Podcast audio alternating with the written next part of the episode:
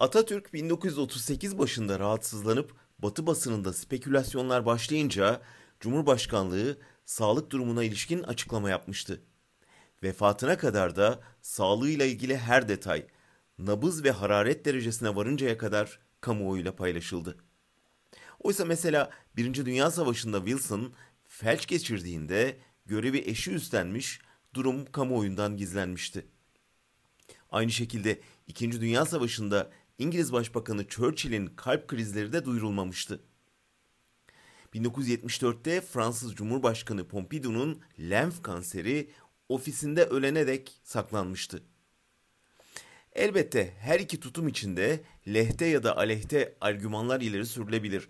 Konuya ilişkin tartışma günümüzde hala sürüyor. Almanya bir süredir 65 yaşındaki Başbakan Merkel'in titreme nöbetlerini tartışıyor. Doğrusu medya son derece titiz davranıyor. Merkel bu konudaki soruları kendimi iyi hissediyorum, görevimi yapabilirim diyerek geçiştirdi. Ancak söylentiler herkesin dilinde. Aynı günlerde 65 yaşındaki Türkiye Cumhurbaşkanı Recep Tayyip Erdoğan'ın hastalığına dair de haberler yayıldı.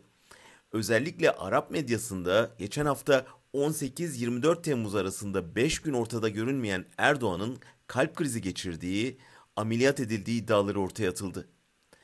Konu Fısıltı gazetesinde hızla büyürken korkudan kimse bu konuyu saraya soramadı. Ne olduğunu anlaşılamadan Erdoğan yeniden ortaya çıktı.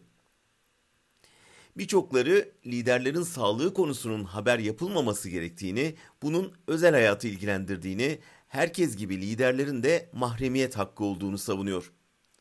Basını kamu çıkarı bahanesiyle daha fazla okunma yarışına girmekle suçlayanlar da var. Buna karşın önemli görevlerdeki insanların hastalığının ülkeyi ve halkı da ilgilendirdiğini, kamuoyunun kendisini yönetenlerin sağlık durumunu bilme hakkı olduğunu savunanlar da az değil.